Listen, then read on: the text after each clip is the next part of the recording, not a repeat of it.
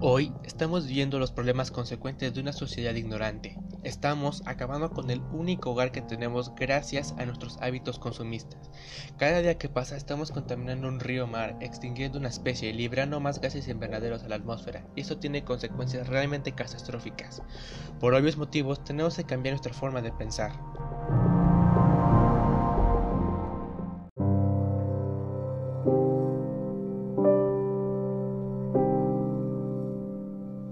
Solo como pequeña mecha de esperanza. Se sabe que existe el cambio climático desde ya hace varios años y lo que está provocando, pero lo que puede encender realmente esa mecha es que tú y yo comencemos acciones que revierten el daño causado. Sé que no tirar ni quemar basura no harán el cambio que deseamos, ni dejar de usar bolsas de plástico como así popotes, pero esto ha sido una iniciativa por parte nuestra por cuidar nuestro hogar, Ahora bien, deberíamos reclamar a nuestros gobiernos que pongan leyes estrictas ambientales para las empresas que justamente son las que generan los productos antibiodegradables y de paso contaminan al ambiente. Así, den paso a nuevas ideas e innovaciones más limpias para que la basura tenga otras finalidades que solo ser basura.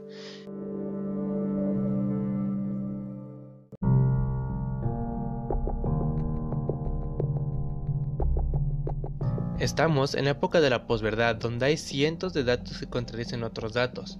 Empresas donde la idea verdadera no es combatir el cambio climático, sino venderte un producto con base en una mentira. Ya no sabemos en qué creer. Claro, esto se le llama manipulación, pero afortunadamente la manipulación no funciona del todo si sabes que te están manipulando.